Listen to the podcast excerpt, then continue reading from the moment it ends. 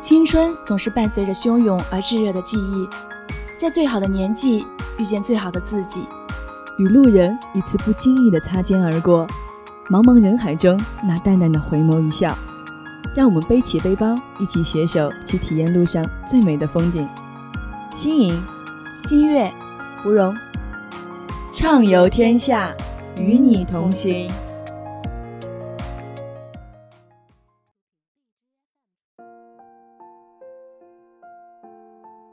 我和崇武有个约定，前几天的端午假期，想必大家都满心欢喜地跑回家吃粽子了吧？能够和久违的生活环境再次相见，肯定感觉很舒服。既然大家都觉得舒服的话，那就要一起分享喽。今天，小编就带你们去别人家的家里走走，感受不一样的海滨风情。崇武位于我省东南沿海的突出部，三面临海。由于进出海域遍布岛屿与礁石，地形复杂，易守难攻，是个战略位置十分显著的国防要塞，所以取了这么一个意为崇尚武力的地名，希望能够保卫好我们的小小家园吧。我们坐在车上，经过了美丽的跨海大桥，然后是和行道树作伴的各色石雕，窗外的景色不断后退，让我目不暇接。剩下的三分之一车程很快过去。我和小伙伴终于到达了崇武的小车站。当时天色渐晚，我俩徘徊着要不要进去古城。旁边的司机大叔想要带我们直接进去古城，我们以为还有一段距离，就同意了。大叔在古街道里七拐八拐的，一下子就进到了古城里面。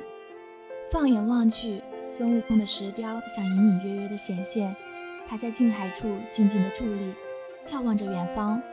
经过沙滩时，细软的沙子总是要渗进鞋里。我俩就这样在微暗的夜色里相互搀扶着，慢慢走过。后来，我们沿着古城墙走了一段路，看到了名著里的各种人物石雕，看起来惟妙惟肖，让人心生敬佩。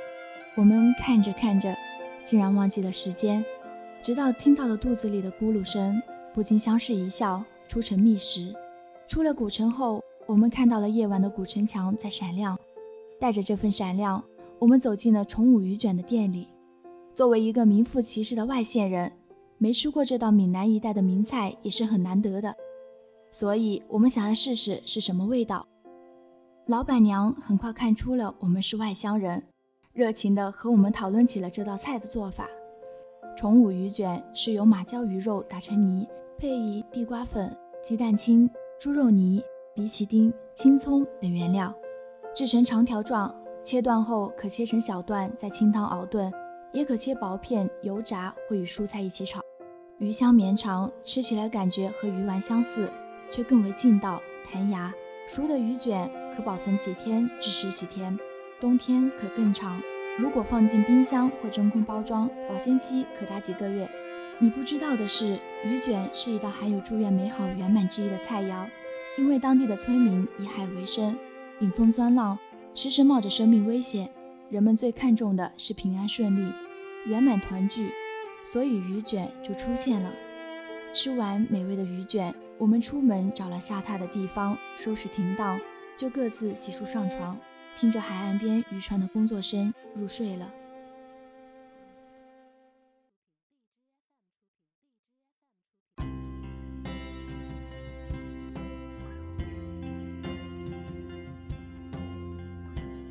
第二天天还蒙蒙亮，我们就爬起来准备进去古城看日出了。此时的古城还带着阵阵湿气，让人心中一片宁静。可是，一想到可以看到日出，又忍不住兴奋了起来。坐在岸边，耐心而又细致地等着海天一线间，慢慢地吐出橙红色的亮光。它一点点地向上爬，用温暖的阳光和我亲密接触。照亮了我的整个世界，在柔美的阳光下，我和自己道了声早安。我们静静地坐在海边，听它时起时落的浪潮声，看着它的干净和纯美，让我感觉内心很平静，心里暗喜。这里不愧是中国最美八大海岸之一，没有密密麻麻的游客，也没有随处可见的垃圾。坐得久了。我们就脱下鞋子，光脚在海岸边走着。慢慢的，走到了海的延伸处，当地人的生活场景扑面而来，有挖海蛎的，捡海螺的，还有下海捕鱼的，都是勤劳的会女阿姨的身影。最引人注目的还是惠安女那漂亮的服饰，这是一种色彩强烈、非常美观实用的服饰。她们头戴黄斗笠，披着白底小碎花头巾。捂住双颊，上身穿蓝色斜襟衫，又短又狭，露出肚皮。腰间呢还配有银腰链，下穿宽大飘逸的低腰黑裤，配置精巧艳丽的头饰。李玉呀便称之为“封建头”“民主度”“节约衣”“浪费裤”，让我想起了小时候用乒乓球和卷纸筒做的灰女形象，既简单又生动。只是现在已经无处可找，只能用回想去弥补了。次日一早，我们就坐上回家的车，和宠物告别了。海边的宁静更让我细细的思考和沉淀，追求自己的内心世界。或许这就是自己渴望的旅行，用不同的眼光感受不一样的地方。我和宠物有个约定，我们说好下次再见。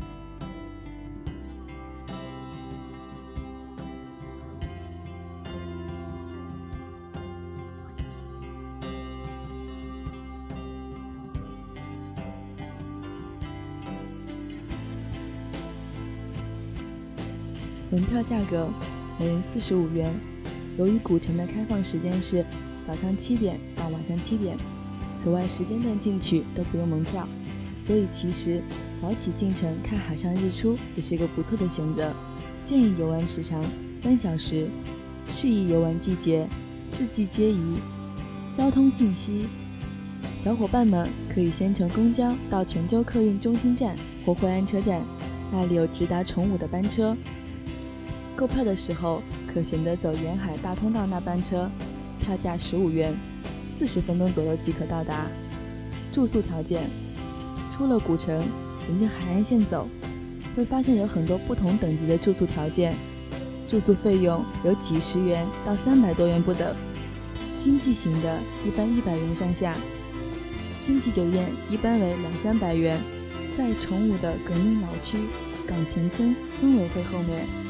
有一个中国美术协会的艺术写生基地，那里不仅提供食宿，还配有垂钓、划船和海鲜加工服务，价格公道，卫生舒适。有兴趣的话，可以去瞅瞅哦。